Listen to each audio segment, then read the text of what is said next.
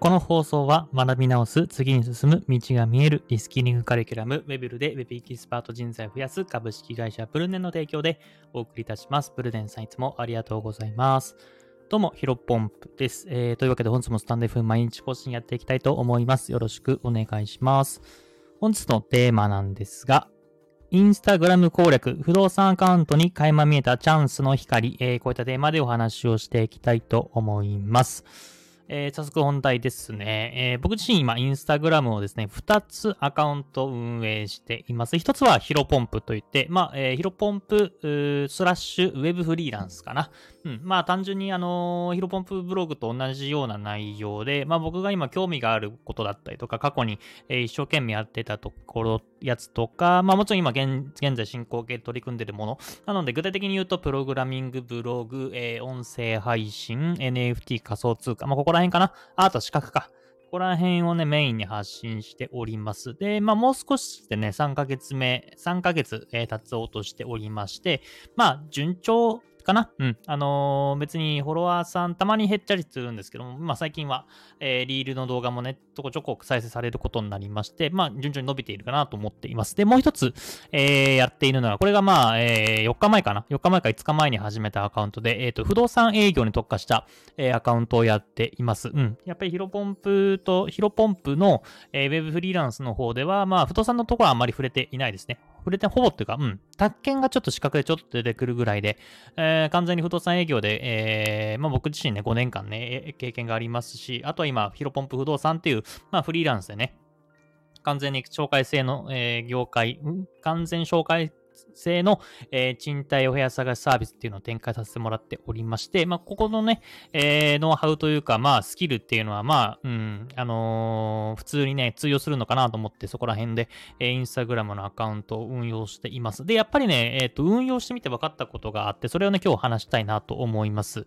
で、何かというと、えっ、と、ターゲットが、まあ、思ったより広かったなというところですね。で、どういうことかというと、まあ、僕自身は普通にね、えー、例えば僕、ヒロポンプっていうやつでやってますけど、まあ、普通に、あヒロポンプじゃなくて、あの、本名があるじゃないですか。まあ、田中さんとか佐藤さんとか鈴木さんとか、まあ、何でもいいと思うんですけど、じゃあ仮に、えー鈴木さんという方がいらっしゃったとして、まあ、その人は、まあ、あの、別にインスタグラムのね、運用頑張っていないと、普通に友達とね、えーインスタを見るような人、まあ、これが鈴木さんだとして、えーまあ、普通に、えっ、と、友達の投稿とか、あとはリールとかね、えーそういうところで、ね、えっ、と、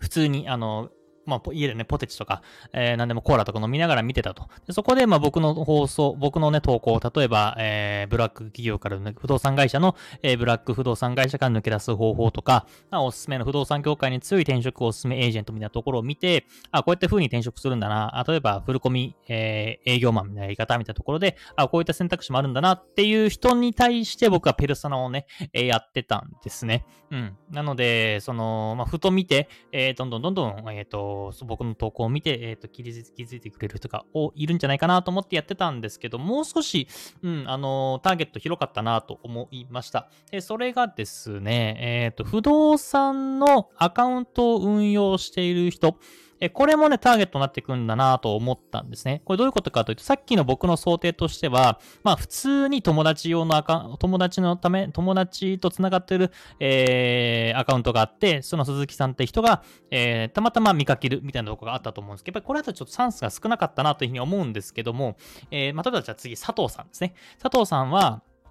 えー、とある不動産会社、まあ、賃貸物件をサービス、賃貸仲介をやっている不動産会社の、まあ、その会社のアカウントを運用しています。で、その中で、まあ、企業のね、アカウントを伸ばしたいから、まあ、僕みたいな不動産営業とか、うん、不動産の、不動産に関する発信をしてる人を、まあ、とりあえずフォローするんですね。そこで、あ、あのーヒロポンプっていう、ヒロポンプ不動産っていうやつが、あなんかいろんな投稿をしてるな、あ、あの、もしかしたら僕、私の会社ってブラックなのかもとか、えーこういった風に SNS の伸ばすといいですよ、みたいな、えーお客さん集客できますよ、みたいな。ところ今後もやっていこうと思っているので、そこら辺をね、えー、と、見て、えー、と、まあ、戻っちゃうんですけども、その佐藤さんが、佐藤さんは、えっ、と、会社の法人のアカウントとして運用してるけども、まあ、家に帰ってとかね、家に帰って佐藤さんが、まあ、プライベートで運用してるアカウントで僕のことをフォローする。まあ、フォローしなくても投稿を見る。うん、フォローしちゃうと、えー、会社にバレちゃうっていうな人、あの、可能性もね、まあ、今、フォロワー今一桁もいないので、一桁いるか。一桁じゃなくて、あの、二桁もまだいらっしゃらないので、あの、まあ、あの、まあ、これがね、なんか、1000人とか2000人とかどんどん増えてったら、フォローしてもね、全然バレないと思うんです。今のは、えっ、ー、と、フォロワー数だと多分バレちゃうから、まあ、あの、フォローはしないで、ちょっとチェックしていこう、みたいな感じで、こういったターゲット、さっきのあの、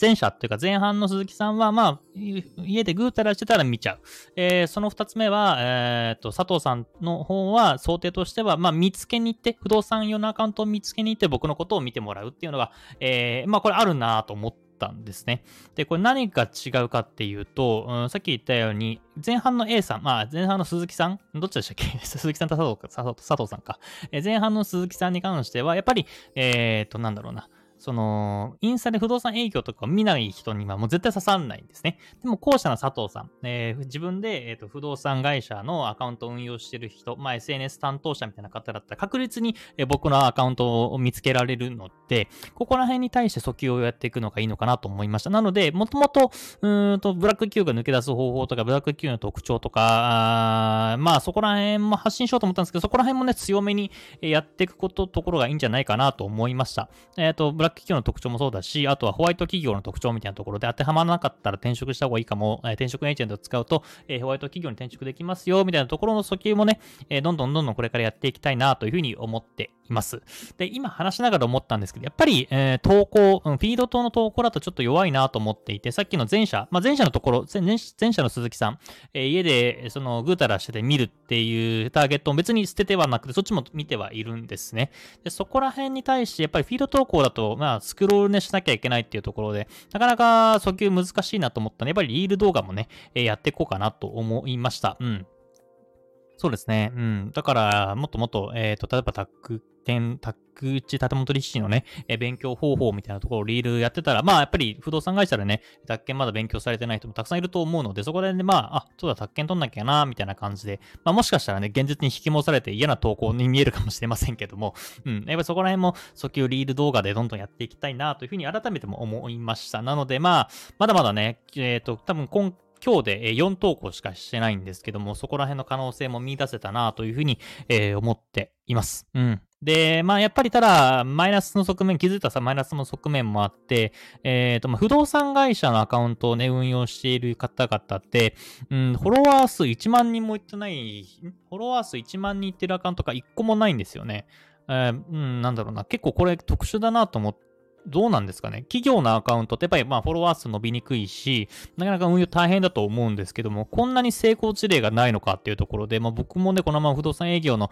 発信をしてて、まあ、うん、不動産会社はどちらかというと、お部屋探しをされてるお客さん向けに発信をしているので、ターゲット層が違うので、フォロワー数もね、そこまで、なんだろう、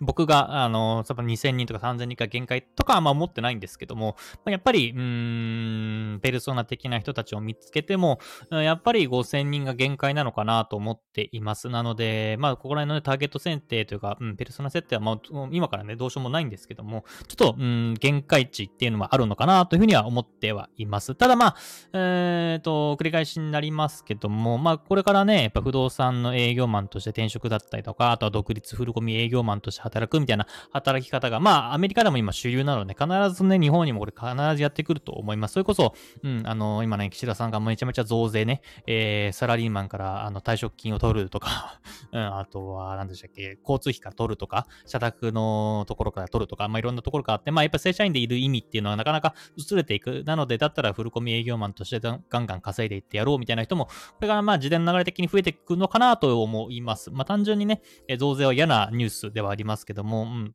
僕の不動産営業マンの、えー、ヒロポンプ不動産のアカウントを伸ばしていくには、まあ、追い風になるかもしれないなというふうにも改めて思いました。やっぱりここら辺はね、今回、えっ、ー、と、まだまだ4日目、5日目、えー、アカウント開始から4日目、5日目ですけども、やってみないで分かんないことがあったし、まあ、気づきもあったので、今回シェアさせていただきました。まあ、ただね、不動産営業ってめちゃめちゃニッチなところを攻めておりますので、まああんまり需要があるかどうかは別として、うん、ただまあここら辺僕のね、放送なので、まあそのところの価値観とか、あとはまあご自身でね、まあ不動産営業に限らず、まあ他の営業だったりとか、まあインスタグラムのアカウントの設計に、まあこんなニュースというか、こんな、えっ、と、発見もありましたよというところで、ちょっと今回ご紹介させていただきました。ぜひ参考にしてもらえばと嬉しいと思います。引き続きインスタグラムについては、えー、攻略発信していきたいと思いますので、よろしくお願いします。失礼します。